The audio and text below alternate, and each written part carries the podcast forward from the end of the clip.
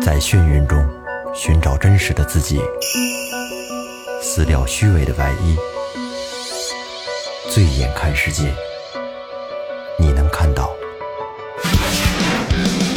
最后调频，嬉笑怒骂，说尽人生百态；醉怒行喜，笑看身边无奈。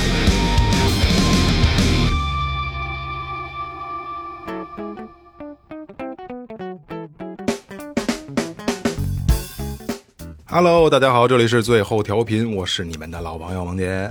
哎，蝎子尾巴马蜂窝，老虎的尾巴红铁锅。大家好，我是二哥，A K A Second Brother，这是新版的四不摸。哎，我以为是老虎的尾巴不能摸呢。红铁锅，这都不能碰啊，都不能碰。嗯大家好，老岳，来了，哎，说前面啊，微博搜索最后调频，微信搜索最后 FM，关注新浪微博和公众号。公众号里有什么呢？月会计告诉你们。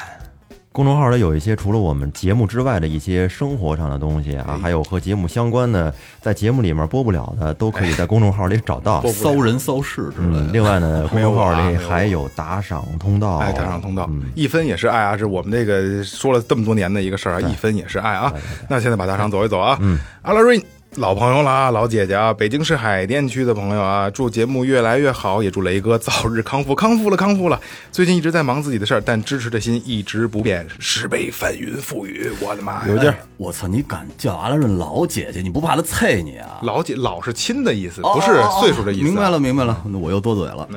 来了，第二个是刘颖，北京市朝阳区左家庄的，这是我一好哥们儿。哎啊，说攒了十几刘刘小健刘小健刘小健嗯没错，攒了十几期，这不是最近刚追完吗？一一如既往的 nice，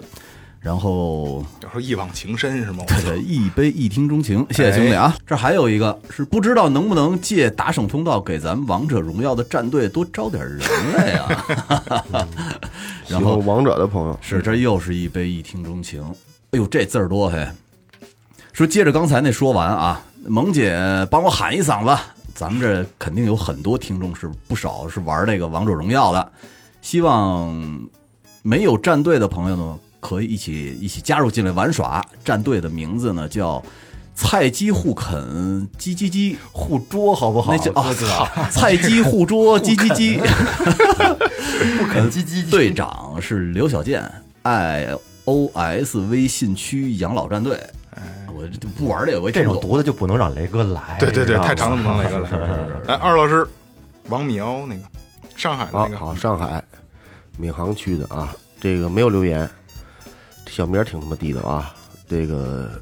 一杯一听钟情，谢谢你的支持。哎，谢谢谢谢谢谢。还有啊，那个还有一个上海的听众，虽然没进群，但是在平台里联系我，给我们发了啤酒啊，已经到了，已经到了啊，非常感谢，非常感谢啊。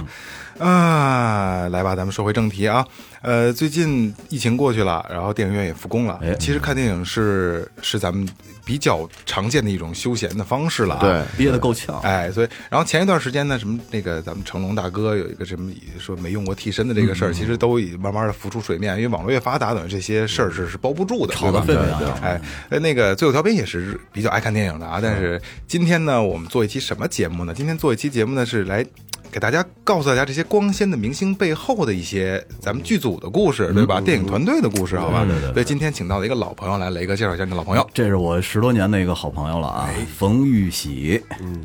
大家好，大家好，我是演员呃导演冯玉玺。欢迎欢迎欢迎欢迎欢迎！就是有兴趣的朋友呢，可以百度一下咱们这个喜子哥啊，喜子哥这个还是嗯叫小比较冯就行对叫小对，冯那可不行，那可不行。其实喜子哥是一个资深的武术指导，武指对吧？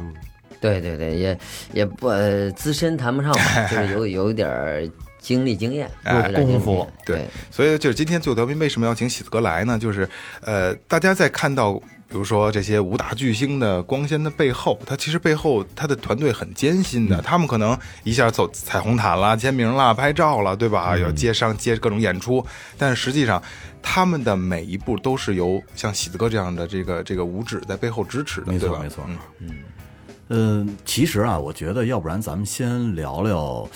呃，喜子最开始跟这个武术怎么结的缘呢？怎么就到了这武术圈里去了呢？呃，可以可以可以，那个其实要说跟嗯武嗯术结缘吧，呃早期还是看电影，还是看电影。少林寺嘛，少林，少林对，少林寺嘛，那时候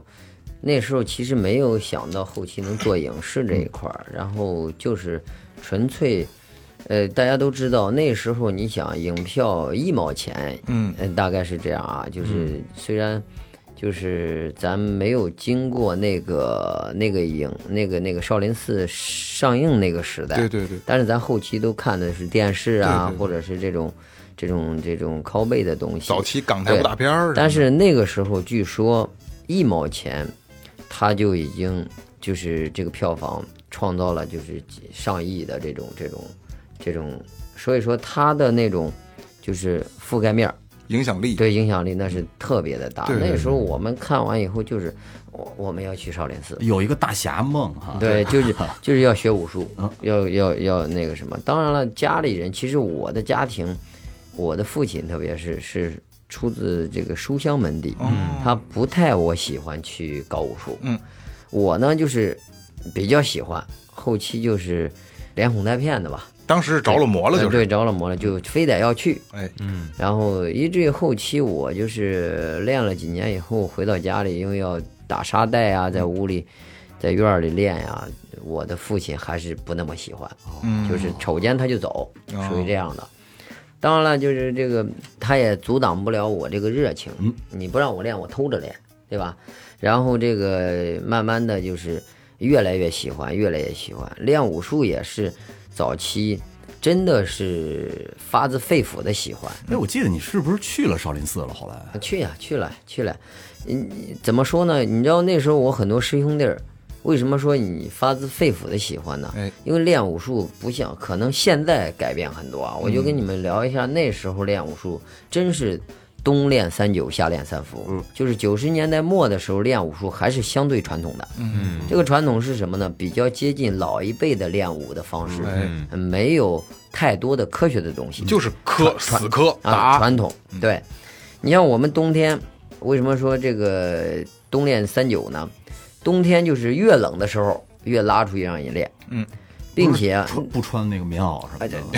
你可你那 是电影里边的， 嗯你不是你可以穿嗯，但是那个时候本身也年轻啊，本身那时候活力也也壮对，也是想着就是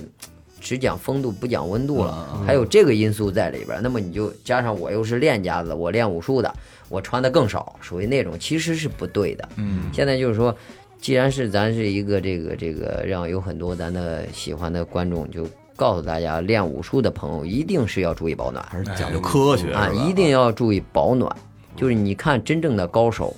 他练完功以后，一洗澡一定是热水，一定是护膝啊什么的，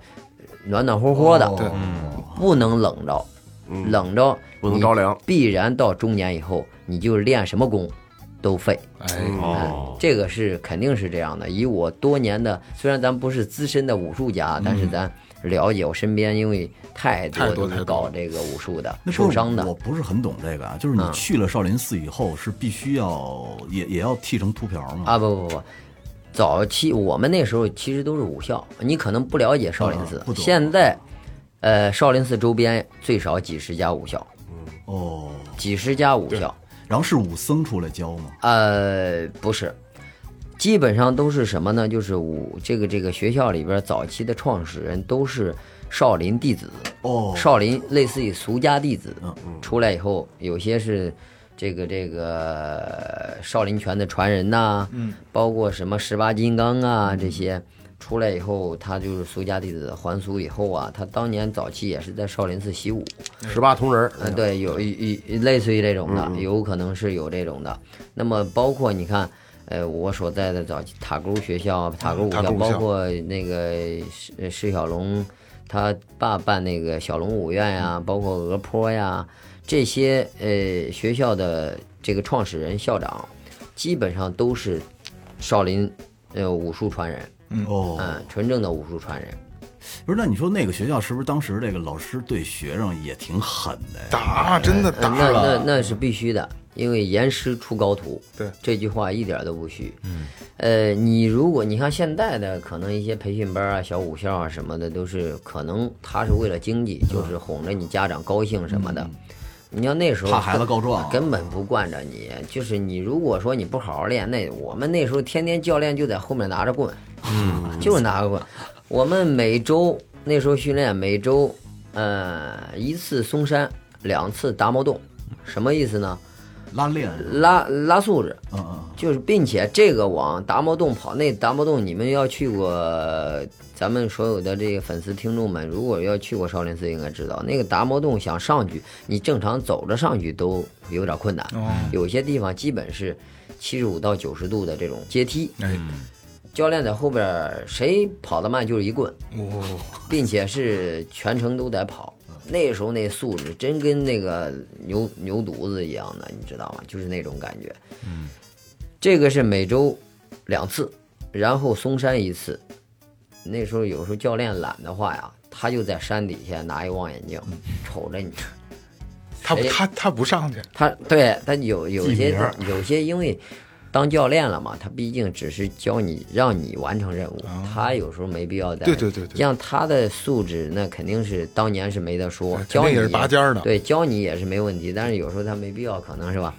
在跟着你去跑，他就看着你下来以后谁偷懒了，他就知道，直接就是趴那儿趴好一排，有有几个人哈，嗯这就表现不好的，直接就是。呃大闷裤子大闷棍就开搂，哎，喜哥，嗯那这个闷棍啊，因为咱们只是说，咱们听众啊，包括我们不理解这个闷棍它的力度有多少，您给我们嗯力度描述一下。大概我跟你说一下啊，就是，呃，基本上训练的这种惩罚相对轻一点儿。哦就我说，如果说要你是严重性的错误，比如说你抽烟了，嗯，你看为什么我不抽烟啊？哦刚才那个、呃、那个哥们儿给我让烟，我就没抽。我那个时候就是刚刚开始练武术的时候，开始就是，呃，同学们呢是有点开始学抽烟，偷偷摸摸的，，对，有些就有嗯了，有这种现象了。那时候呢，就是首先你影响你的素质，比如说你跑步喘，肺活对，量退，回来，哎，你上台打比赛，比如说对抗性的散打这一块儿打的，你就你的这个对抗能力就会减弱，嗯对吧？你因为你素质跟不上。再一个是什么呢？教练如果说发现你嗯抽烟，那是很严肃的、很严厉的，直接上去一一套组合拳，一个直摆钩就给你搂晕，这这真的直接 KO 了，直接就给摆你钩啊！嗯，靠直接就搂你那时候。嗯我操，现在好多了，据说是不打了嗯啊。咱这说点儿说点儿真实的东西啊。那时候就是这样。现在来说啊，很感谢当时的眼力。嗯嗯，如果说不是我，没错可没能错哦今天也是烟啪嗒啪嗒抽开，你知道吗？那时候就断绝了你这种你搞运动的后期。那么我又去吧，在这个这个舞体待过一段时间，你学这个运动生理学呀、一些东西，那么你就了解人体为什么运动员是吧？你抽烟，当然了，这不是不是说呃全部啊，嗯啊有对些人他可能抽了烟他更兴奋，对对对对嗯对？吧？有这种的，所以说就是那时候就是养成了这种习惯，好的习惯就是不抽烟，这是归根于这个教练的对你的严厉。那那当时呃学了几年啊，在这个少林寺，呃，学校正常待了三年多，后期我不是拜一师傅嘛，释延武大师。哦，就是实验舞这个知。道对知道。早期的少林寺五四年，为什么我包括我后期学表演的这个这个同学都说，哎，我的在学校的外号有小和尚，嗯，就是那段时间跟着师傅呢，经常会有一些这个武僧团的一些演出啊什么的。虽然你不是僧人啊，那时候没有受戒，你穿着僧袍，你代表的就是少林寺。在别人眼里你就是少林寺的对，人，所以说那时候我们出去演出，其实你说那时候我们在学校当学生那会儿，教练就 说：“那你不吃肉，你两天就让你蹦不起来。”对，嗯真是因为你营养跟不上，就这个时候你知道吧给予极其肯定。对，啊嗯对，是肯定的。但是那时候我后期跟了我师傅以后啊，就是我们出去演出有活动嗯啊，你要在外就餐呀、我们基本上都忍住那必哦须那的。不对啊，啊，因为说不好听话，不能丢少林寺的人，而且你嗯对吧？对师傅的最起码的对尊重得有。对你师傅不吃，好家伙，您这儿弄一大鸡腿了，哎，都不吃。我们有一些，比如说有人找你合影啊，那时候都是核实啊回礼，都是以僧人的这种礼节去回礼。啊，那时候的确是这样，哎，那你看啊，有这个苛刻的武学经历，对吧？然后您也是吃过苦、受过累的，啊然后只因为因为这些积累，所以才有了您今天的成就。对吧？ 不是，问题是后来怎么又又到影视圈了？哎因为这他妈挨不上啊，这个您当时学舞一共是一共学了多少年？呃，前前后后五年吧，五年了啊，前前后后五年。嗯，你你刚才说这个问题啊，就是怎么我我其实就就四个字儿吧，就是阴差阳错。嗯，这个阴差阳错啊，目前来看阴差阳错的还是不错的。啊 但是呢，我一个人拎着一个皮箱一个包。坐的十四个小时，那时候绿皮车绿皮车没有动没有动车啊，从我们老家干到北京，然后进入了这个影视表演的这个这个学习，哎，那你看啊，就是等于学完表演以后，直接就跟着剧组走了。呃，也不是这么直接啊，因为怎么说呢，这个行业不像有些这个这个学生啊、艺人啊，想着这个这个学表演的，想着哎，我学了表演，我就是演员，我就是明星，其实不是那么回事儿，对吧？你首先你的专业，再一个你的机遇机会，再一个就是还得你有没有这个关系，能不能上这个戏，啊，不是说啊我学了这个我就能当。你看现在好多这个出来的新学校新出来的艺人啊，有我哪哪学校毕业的，呃，到这个应聘的地方也是是吧，高傲的不得了啊，怎么怎么地，一试戏完，是吧，什么都不灵，是对吧？镜头一对着晕了。晕了啊！对吧？又有这样的呀。所以说，这就是说什么经历经验。就像你刚才说的，早期是不是直接毕业以后就那个什么？不是，那你一到剧组的时候，最开始就是给人当武打替身，呃，是这样。这个替身这一块是早期，因为就是还是那句就是话，刚入组咱的时候嘛嗯对，咱不是没有太多的机会嘛，因为咱们因为你也知道，大多搞这个艺术、搞影视这一块儿，很多都是世家，嗯或者是人家家里有这个关系，嗯家有族式的对家族式的有这个背景，比如说爹妈呀干这个的，或者亲戚干这个，嗯但我是什么都没有，自己拼出来的，啊。那么就像你说的，你毕业了，你能演戏吗？谁找你呀、嗯，你是新人，谁敢把这个宝压到你这儿？对，对不对？对你就现在来说，最次的戏是吧？一个网大也得几百万，是吧？你说你投资几百万，你敢用一新人吗？是不是？那钱那可得飘着呀，没错对不对？所以说这就是什么呢？新人机会是相对少的，除非你真的特别合合适。那时候我们跑组，你知道吗？不瞒你说，一天就是满北京城筹备剧组的地方跑，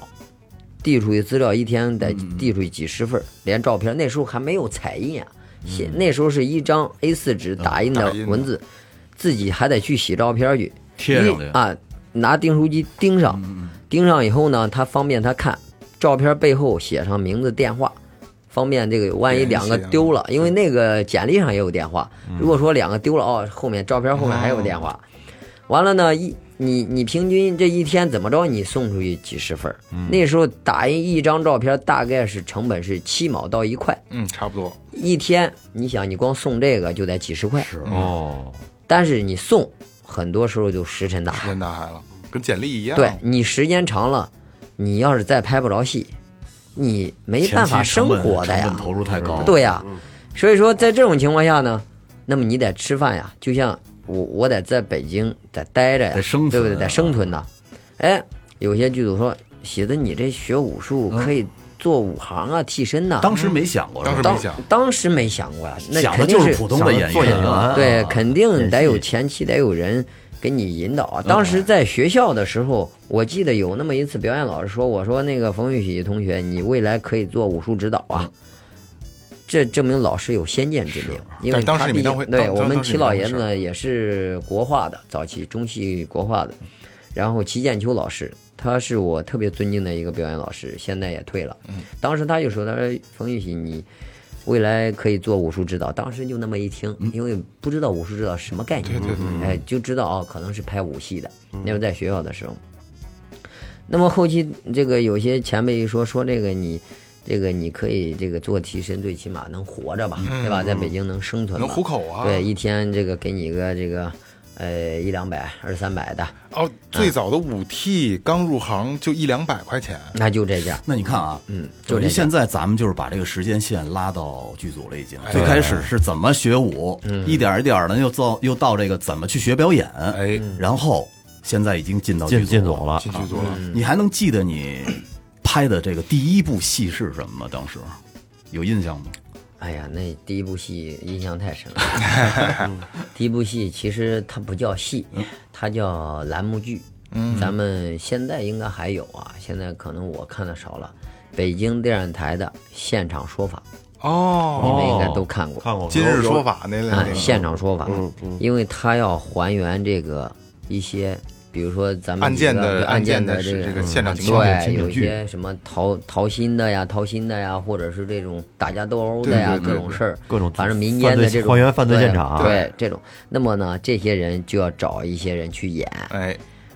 当然了，这些呢，就是它的整体要求，就是不是像现在的咱我们拍的这种电视剧、电影要求那么的高，嗯，包括各个方面啊，嗯，就是从这个拍摄上到制作上，可能都糙一点儿，就是又简单还原一下这个案件过哎对程就行了。但是呢，那时候对于我们初期刚毕业的是一个极大的锻炼。我那我那时候还没毕业呢，我就拍这，为什么呢？因为你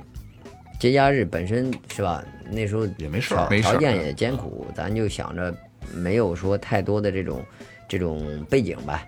呃，就自己多跑跑。自当是打份工了，对，嗯是嗯假期我就去投资料，跟着他们一些是呃这个这个。呃，剧组对，嗯不是剧组，就跟一些比我大一级的师哥师姐们，哦，跟着他们去跑跑，嗯因为当然这是这是我是自己有这个想法有这个觉悟的，有很多个同学都不去的。那你为什那么啊？为什么我说我是班儿里边第一个呢？嗯就是因为你前面去跑了，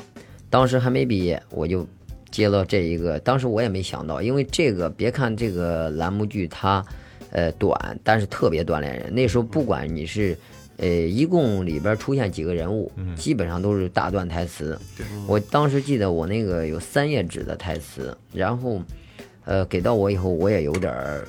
紧张，嗯有点犯怵了啊因为第一次拍谁都紧张，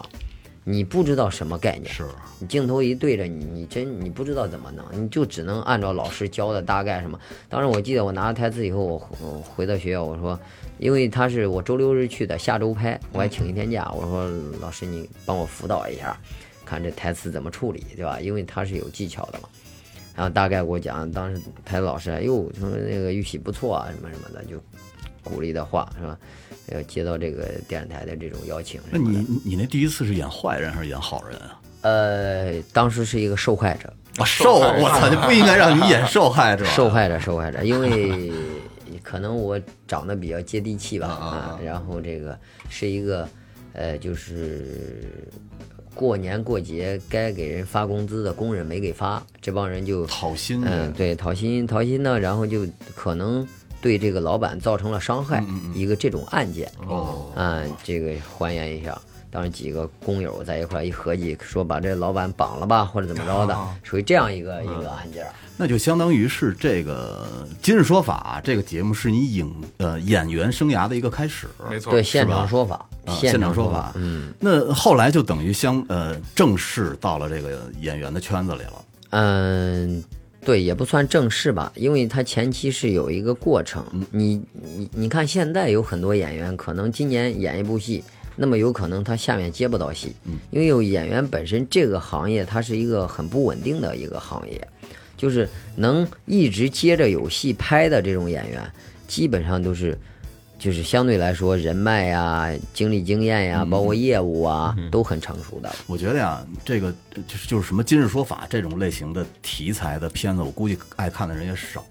嗯，哎有没有什么合作过的特别牛逼的戏呢？就是让一般人这个现在普通老百姓一听，哎，这戏我知道，我也看过耳。熟能详的。嗯那那太多了。那个，你看早期的这个这个投名状，哦，兵变炸，这是战争，对吧？嗯对同对名对嗯对对对，没错，兵们是包括这个这个那投名状结兄弟对，从此兄弟的命就是命，其余的皆可杀。哎，这李连杰，这啊李李连杰老师的电影，对，然后《投名嗯状》《江山美人》，这都是说我说的一些大片儿吧。然后包括《赤壁》哦，嗯赤壁还有西风烈，哦，西部片西风烈西部片好对看，对好看，对对，对好兄弟也看。挺好看。段奕宏帅，对对对，这些当时呢都是以这个小角色呀、嗯呃替身呐、这种武指啊这种身份进入的，因嗯为因为那个时候嘛，正好你看零七、零八、零九年那时候我刚出来，因为没有太多的机会。还是那句话，嗯你这就不错啦。对你得糊口，哎那时候给钱很少的。我们那时候就说，为什么就是拿着最低的工资，你做的工作基本上，你像那些大咖，嗯基本上这个那时候一部戏可能就是大几千万、上亿嗯了，有些都。然后，那么上来可能人家就是近景，咔咔一拍，台词一拍，这房车一坐就走了。嗯，剩下的就是你们这些替身，就嘁溜咔嚓一顿打，一打一哎那天。你你这几部戏里都给谁当过替身呢？嗯，我觉得啊，西风烈我我现在目前猜来一个说，猜一个人个觉得啊，现在在线上的所有武打武打明星啊，嗯我估计我就我估计喜子哥都合作过，对吗？基 本上， 比如说什么李连杰嗯呀、甄子丹，甄嗯哎对，有甄子丹，甄子丹对啊跟咱合作过《江山美人》嘛。啊，那个吴京，嗯，哎对吴对京、嗯对西风烈，哎，吴京，西风烈，我们跟另外一个兄弟，我俩替的他，然后那个戏也是都很辛苦，都很辛苦，但是都学到很多东西。动作明星他们在现场一般也很少打斗嘛。呃，简也单的打简也单的打打呃，金哥挺好。金哥怎么说呢？因为这个也是我接触过的吧，相对比较接地气，比较好的。嗯你看，包括现在他那戏火了以后，《战狼》嘛，战啊狼，大家都知道。呃，他说一句话我特别赞同，就是说，你作为演员，不管是动作演员也好，作为文戏演员也好，你涉及到动作戏，你就要用心的去做，自己做，不会的自己练。那么你上来全让替身演，那观众买票是看你啊，是看替身啊，哎你让对替身演不得了吗？这是金哥说的一句话，我特别喜欢这句话。嗯其实我认为做哪一行哪一业，你都得有一个操守，有一个敬业的东嗯西，嗯要不然你待不长，是肯定是这样。为什么就是吴京金哥能火，他这戏能出来，态他度态付出了太多的东西。这个我们早期从西风烈合作，包括后期。我身边的哥们儿啊，有跟他一直都在合作，嗯都很了解，真的是很拼，真的是很拼。《西风烈》这部电影是在那个沙漠拍的，是吧？没错，对，在敦煌，戈壁，西部片嘛，当时在拍的时候有没有比较有意思的事儿，或者说比较危险的事儿？对，就你哎你想啊，但凡是要用得着武嗯术替身的，肯定是要有危险，或者有一些那个就不可预测的那种可能性发生，嗯那肯定啊嗯是吧？所以才用要用这个武术指导。对，呃有没有经历过这种类型的事儿呢？当时有有有有，太多了。呃，这个嗯我我简单的讲一个吧，讲一个这个讲一两个这个。嗯就是有一场戏是什么呢？其实如果说从这个技术难度、武术上来说，它没有太大的难度。就是那个当时是彩妮姐杨彩妮，嗯，呃，她的一个替身需要这个，嗯大咖大咖大咖， 你懂全是那个戏 全是，你看嘛，这个吴镇宇、杨采妮、就他夏们喜欢吴雨镇宇、嗯段奕宏啊、段奕宏、倪大红，然后吴京，呃，全是，一线一线都嗯，一全是线，一线。你基本上那时候你看，振宇哥影帝是呃于楠也也是双料影哦帝，于楠嗯，都女演员当中也是很有实力的。那片子特硬，嗯，这个那场戏是什么意思呢？就是这个这个杨采妮姐饰演的这个戏里边这角色，拖着这个夏雨，呃，这个骑在马上就是逃跑。逃跑呢，本来是找来了一个女替，女替呢当时说骑马还不错，嗯，结果呢，这个到现场一试不灵，哎，嗯，一事不灵。呃，因为那时候我在我在我在这个这个另外一个组拍着呢，当时这个执行导演那边知道我骑马不错，说不行把那个谁玉玺调过来，玉玺调过来，他骑马不错，让他替一下这个彩妮姐。呃，跟我联系完以后，我说行，没问题，我就啊派车接到这个 B 组 A 组，然后到了以后就结果呢，因为他也导演也都看了呢，身材都差不多，不是也给你戴上长头发是吗？，对，假发嘛，假发，包 括那个有点那个意思衣服一一穿呢，正好还因为我本身一直都很保持都很瘦嗯瘦小，穿那衣服一穿还行。骑上马以后，然后这个拍了几条。不过整个那个马呢，可能导演为了这个剧情需要，嗯就找了一个相对来说比较差一点的马，就比较贴近当那个对环境的嘛。嗯对那个环境，包括那个人文人文特点的。哎对然后说实在的，你对拍摄来说它不好操作，嗯因为我们大多拍戏，包包括现在拍一些戏，都是经过一些马戏，因为它毕竟是动物。嗯有很多马上受伤的太多了，我们正拍着拍着有有些戏，一转头人都没了，我去，因为它旁不边好那个不好控。对，对，不好控，不可控。太危危险系数太大，但是咱有时候看过那马倒，那马就躺嗯那儿，那那都是特技马，哦训练特特意训练出啊，来对就的是。说对嗯给他一枪，啪，那马就死了你。说那是狗，不是狗， 我那操！那是马啊那是，其实控制他的是坐在马上那人，哦人他给的指令，知道吧？哦，他他在训练他的时候，教的时候就有指令，比如说他可能用这个脚跟压一下肚子，怎么夹他一下嗯啊他就他就卧倒啊，有些就是卧倒的时候往那一坐，他给他驮起来都会，都可以，哦那包括拽起拽回航来，，拽回来，拽回来。啊。然后呢，我就说这场戏，这场戏啊，然后去了以后，啊，这样拍了几条，结果最后一条已经过了，都喊卡了，因为后面还得带一替身呐。我们一般情况下，这种替身上的话，基本上都上，都是替身，也也除非要拍寂静，正身这这这个这个主演正身会上。完了呢，这个拍完也就都导演已经喊咔了，结果这个我稍微瞪了点缰绳，就是想停住嘛。一停住，结果后面这这个替身呢，他也是不会骑马，没有经验，因为正常骑马他得会压浪，对吧？得颠起来跟对，跟马的人马合一，就是这样的话，他不至于你不至于掉下去。这是一个一学过骑马的都知道。结果他我一刹呢，他不控制不住了，然后一顶我，我直接坐马脖子上去了你。当时马上坐了两个人，两个人嘛，哦后面拖的夏雨的替身，夏雨哥的替身。完了呢，这个这个我往前一上呢，这就危险啊！那马就低着头就就惊了有不点照惊了是吧对，惊了不照直线走了。我们现场有一拍武戏的这种吊车嘛，嗯直接就奔着吊车去了。哦他等于他没抬头，他看不见路对。马惊了，哦他他就因为你坐到马脖子上去，本身这个这个已经失去了这个重心了。还有一个就是这马也没训过，本身就是家用的对对这对个老农民用的马，然后当时我也是挺害怕的，我说这完了，但是呢，你得控制啊，还得控制，你毕竟人在马嗯上呢，俩人还，完了离这个吊车，很你想那吊车全是大铁壳子，是啊大铁大铁墩子它，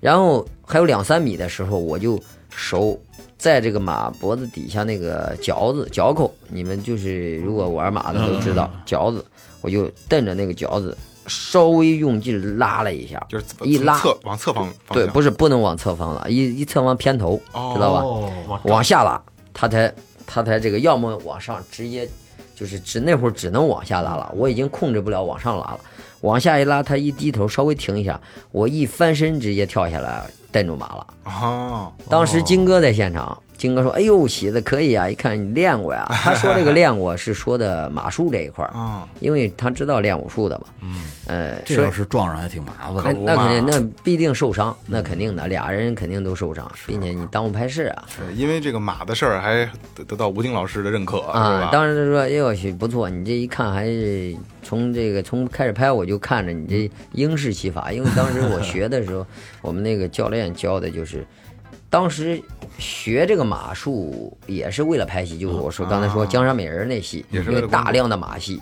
江山美人》那戏为啥学骑马呢？就是因为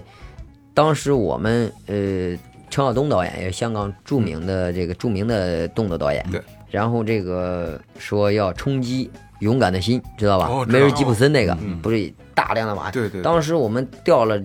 在在那个天漠拍，北京周边的五百匹马。实景拍，现场周周边的马调完了都，所有玩马的都调过去哦了而且。那边马场也多，对，你想那个场面不好控制啊，不好控制。啊，所以说前期我们所有的演员，包括替身，全都在训练，训练一个月。那本身我又特别喜欢马，嗯也比较灵活，搞武术的嘛，然后练的也比较快，呃，以至于这个，哎，你练得好，可能就选上，是给给这个丹哥他们踢一踢这个马上打斗。哎，喜子哥呢？像刚才啊，你看在你的职业生涯里，就是这个马戏替杨采妮的这场马戏，算是您职业生涯里最危险的一次吗？嗯，这这个这个也不算，这个也不算，啊这都不算。啊都这个算不挺危险。嗯这那个不那算您这样，您今天给给我们听众聊聊，就是在您职业生涯里，您觉得最危险的一次、最害怕的一次，最危险的一次，最危险的一次，那就要说到这个电影《江山美人》了。江山美人》就是，如果说看过的知道，就是有有那么一场，就是两军就是带着战车两军冲杀的战场场面，因为那个戏就是。整个这个马匹也多，又是战车又是马匹的两军一冲互杀，相冲撞啊！当时我记得，因为嗯大戏嘛，首先它的条件各方面比较优越，在这个天幕那儿拍，整个就是那个演习场有个看台那个地儿，我不知道你们知嗯道我没？知道，我知道。嗯，那个前前面其实它就是硬草地，就是当兵的他训练那个过车什么的，他没有说太多的沙子。当时我们剧组拉了大概几十辆大卡车的沙子，整个把那前面给铺一下，因为必定要摔摔打打，这样尽力尽可能的保证大家的安全。因为做替身还有一个你们可能不知道，有可能比如说你这会儿是这一方的这个队员，有可能你换上装又去那边哎做，哦就是两边互相，你都可能打打自己，有可能后期剪出来，嗯对你明白吗？对。然后当时是我们选了几个起码比较好的，给这个先是一个大概一两百米的一个一个冲，就是啊，大部队骑着马战车往前冲，冲上去以后，这几个就选好的人给这个谁，就是丹哥演那个将将军将领，递招，递招呢就是打过招，过几招以后，然后这个这个你看着你自己的能力做动作，比如说你摔马也好，或者是转体摔也好，怎么受伤也好，呃，跑也好，怎么着也好，就这样你自己选。然后当时我记得特别清楚，这都演练好了以后，你在什么位置上？因为你前期训练的时候都很讲究，都插着小红旗儿。然后因为那时候我记得，我想想，好像还是胶片的吧？哦，零七年我记得还是胶片拍的摄成本够高啊，我记得好像还是胶片呢。所以说我们前期大量的要训练，因为胶片你一旦拍不好就废了都。嗯，当时四台机器，然后训练完以后都没啥问题啊。结果实拍的时候，实拍的时候你就不能有问题了呀，对吧？就是这个前面这个一百多米的冲呀，你想对方也是啊，也是马匹战车呀。弄完以后，这个两军一交叉，等于说混合到一块儿啊，乱套那很危险的。很危险。所以说，在马上就将近有个十来米就要接上招的两军接触的时候，你知道出现什么问题吗？我其中一个马凳子断掉了，哎呦，并且我这边拿着大长马刀，穿着盔甲，马上全都是盔甲。你们看那个戏就知道，马就是本身你正常骑这个马，你还还要全力的给它推起来，都很难。跑不动啊！对嗯，吹起来以后，你再想刹住，并且你那个脚，你想你吹起来，你是要要用力一克克马肚子的嗯呀，你这个脚蹬没了，等于说跟裸骑是一样的道理。所以说，当时一断，我那个时候你知道，这个手右手拿着刀，单手拉着缰，拿到就是挥舞着，嗯这个这个这这个右脚这个脚蹬一断，我的身体就瞬间就下沉，没有平衡了，没有没有平平衡衡了。了。啊当时我想，我操，坏了，就已经我已经就是头已经低过那个马鞍子了。问题要是真掉下去的，后边的马就给就踩到身那上肯啊了，啊定就就是这个嘛。我当时一想不对，我这当时没有那个马鞍上有一个扶手嗯嘛，一般情况我们不能扶的那是，因因为那时候我那个技术也不用扶，嗯那个就鞍正子，常讲那没有蛮子那扶手是上马的时候拽的，对，那个环儿一般不会骑的都拽那嗯个。其实我们拍戏你是不能扶的，你一扶那不假了，你演一穿帮了对都你演一将军，我操，那么 能打，你再扶着他那不那不二了吗？对不对？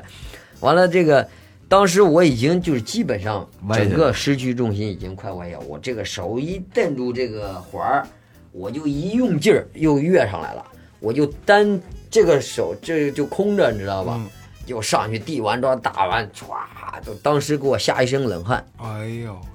后面这个你要下来以后，导演他们说，你像刘雷啊，那个谁还，那个那个喜剧还做一个这个 这个，啊港股还是对他不是他以为我在做特技呢做戏啊， 做效果的。我说导演，啊我说不是，瞅我瞅那他妈马鞍子去，对，我说 做戏，我说这个马马马那个这个马凳，哦这对脚蹬掉了啊，他那是啊不会吧？怎么的？赶紧我顶你哪个的肺 对你有没有问题 啊？怎么怎么？完了，我说没事没事没事，然后有惊无险。完了哇，他说你这能保持住没有掉下去就就很不错啊，怎么怎么的。然后那次是我如果一旦掉下去，就是在那场，就是在这个前期接触的时候，因为它是个大场，你那会儿不要求，因为摔呀、打呀，比如说你掉马，那都是局部单拍的，嗯就在安全范围对对内对单拍的。如果说那个时候掉下去，你的不你可的安全后后后边不敢想，对不敢想，不有控可能就给你踩废了，而且停不住啊，停不住。嗯后后面还有，是啊，你后后面边往前还拥，有嗯哦那边往前往前撞啊，所以说那个是最危险的。哎呦，所以说，以至于现在好多这个组里有些，因为组里面什么人也都有，有些演员也是爱显摆的，稍微会骑点马，这个就上去嘚瑟。有很多也有出事儿的，有时候关系不错的，我就说，我说别招他，没事儿，没有你的戏别骑马。再一个，我就会跟他们讲一些常识，骑马就是路遇到马的时候，别从马的屁股后面去去出现，嗯一定要从头部先让他知道有人过来了。再一个，看马，如果说马的耳朵一背起来，离他远点儿，哦，他就他就紧张了。这是小就啊想踢了贴嗯士，这是小贴管士，哎攻击性了是吧？对，再一个，包括上马之前一定要检查呃肚带，就是马的鞍子，嗯，记死没记死，对嗯记，牢没系记牢，就一定要紧一下。你上之前一定要紧一下，调整这个脚蹬。脚蹬怎么调呢？我也可以教你们一下。你们比如说去游乐场玩骑马的时候，脚蹬就是你拉起来这个脚蹬，把这个脚蹬放到你的腋下、腋窝下，拿你的虎口顶着这个整个这个带子。如果说跟你的手臂一般长，你就合适就。正合适。哦嗯，任何高度的身高，你就是你的身高合适的最合适的度哦数。哎，如果你感觉长了短了，你就要调的跟你这个一臂之长。嗯，它是这样子，就包括这个马有，其实动物一定是，因为它毕竟是畜生，你不知道它什么时候，呃你就是再熟悉也要远点。我们那时候拍戏很多受伤的，那都是我跟我一个一个师兄弟儿，他也是骑得特别棒。你知道出出一次事儿以后，以后再也不敢骑马了。哦，当时是啥？我们在草原拍戏，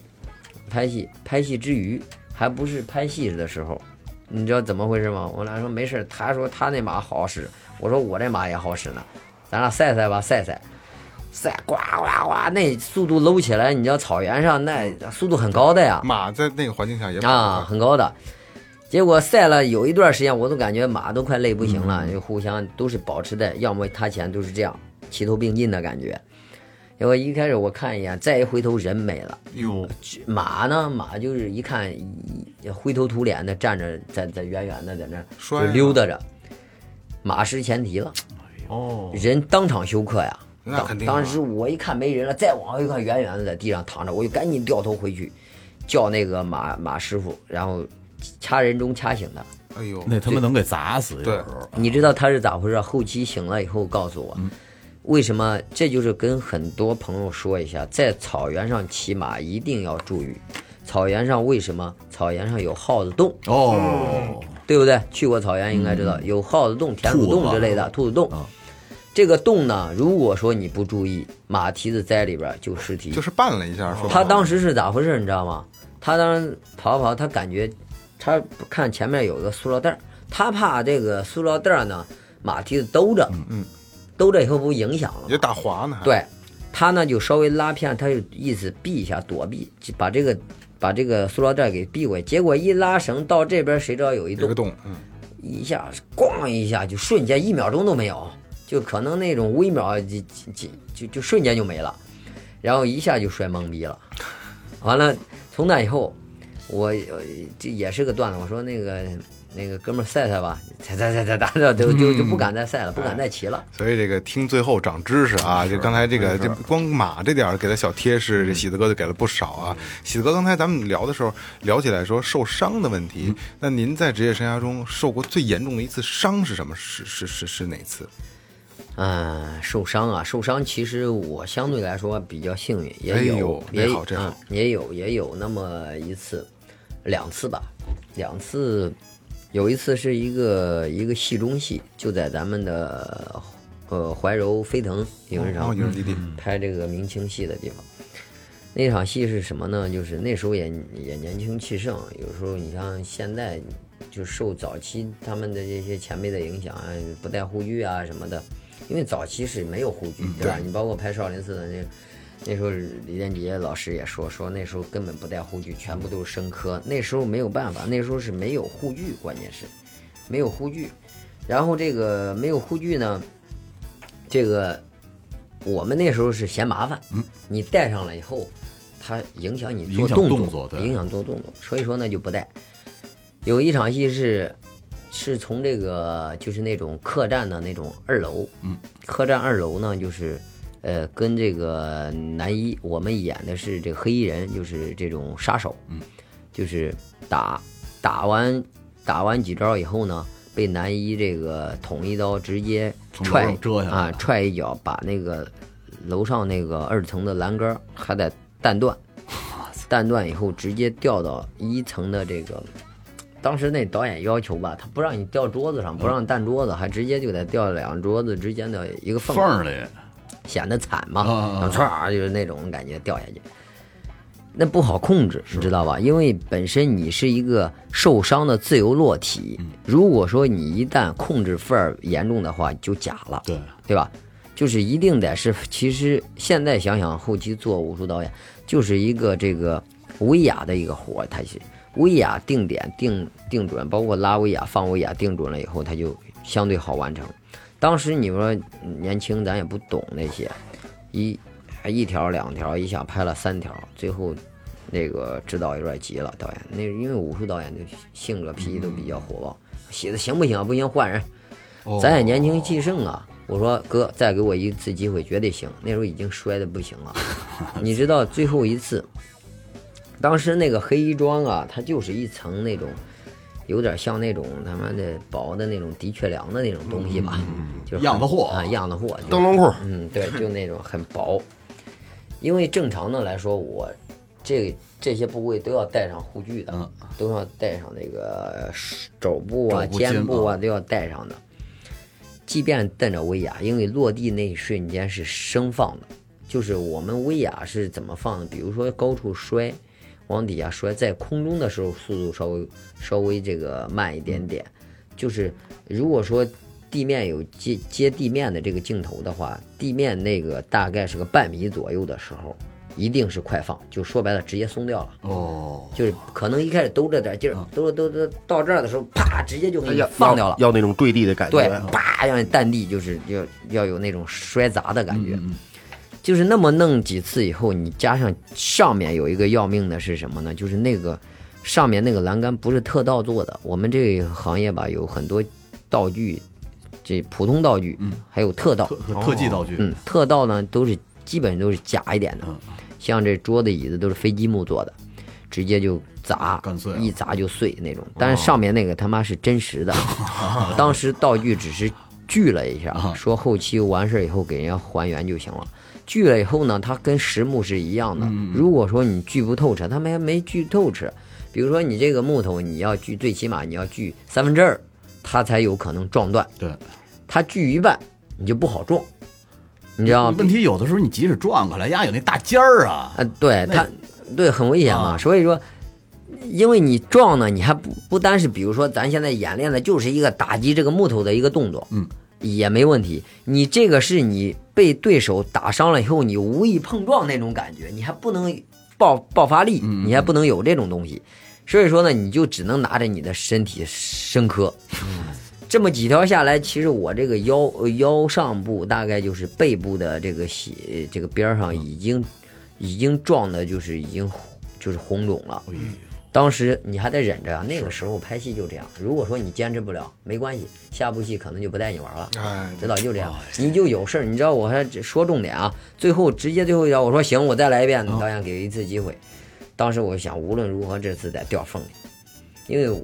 也也那时候也拍了一年多了，有多多少少有一些经验，但是这个这个这一招呢，就是比较其实是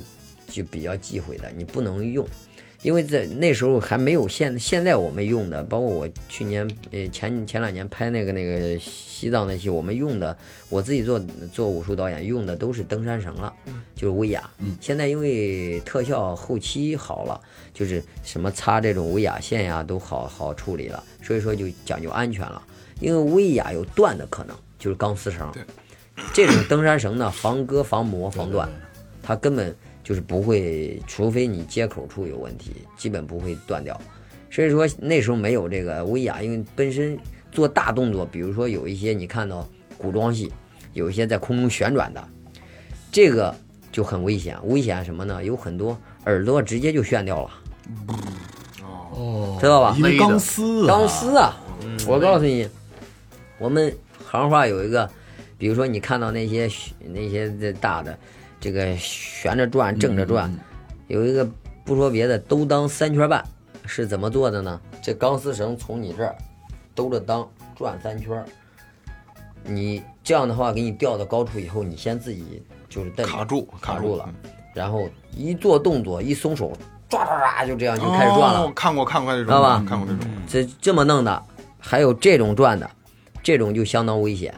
所以说呢，当时我这个没有这个，但是呢，我为了让它掉到这个缝里啊，我当时就用这个手臂。你看啊，现在这个这个位置看到没？嗯，还有一个有一个小印儿，看到扒没？了啊，哦对对对，现在不明显了，这都十这都将近十年了，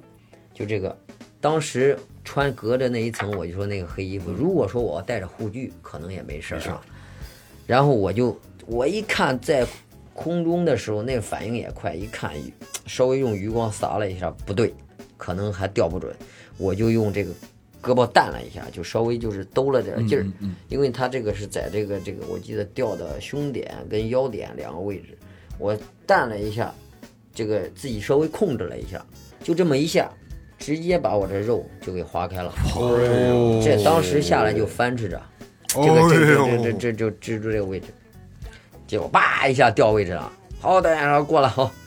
下来以后，我操，我自己那时候也不懂，那球云南白药都他妈用不好，那时候就拿着就生喷，这哎是呦喂这是这是这个开创性的伤伤口，你知道吧？应该撒那面儿、啊啊不，对，应该是那时候好像没面儿。嗯那时候我们我记得那时候没有面儿，可能有，但是我们那时候没有买到，也不知道咋回事嗯儿。完了，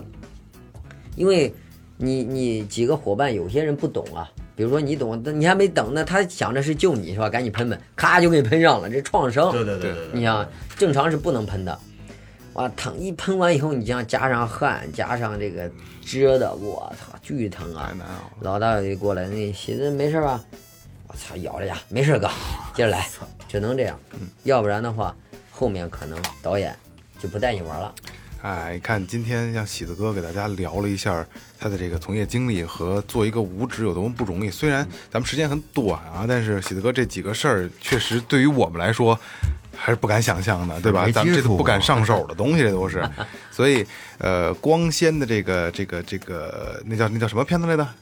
西风烈什么不是星猎？就江山美人呃不是不是不是，就是这类的那叫什么？武打哎片，哎，对，武动武打作片，嗯动作片，对对对，所有这些动作明星们啊，就是虽然光鲜，但是背后还有整部电影的这个艰辛，其实全是这些工作人员在维持着。你看尤其是电咱们影没错演完了之后，最后那个网上报人名儿的时候，嗯，有很多少工作人员呢？可不嘛，对可不对对对，是的，其实一部戏就是是一个合作的过程，就是离了任，也不是说你看为什么有些演员得奖了以后，就感谢剧组，感谢这整个这这个团队，这样其实是对的，因为你离开哪个环节都不行，对你包括现场默默无闻的这个现场干活的场务也好，这个录音也好，包括这个这个这个美术置景也好，离开哪个人家可能都不露面，嗯啊，你都不知道合作一部戏都不知道他我看是那谁。个有时候那人门店上还写着茶水谁 谁谁的，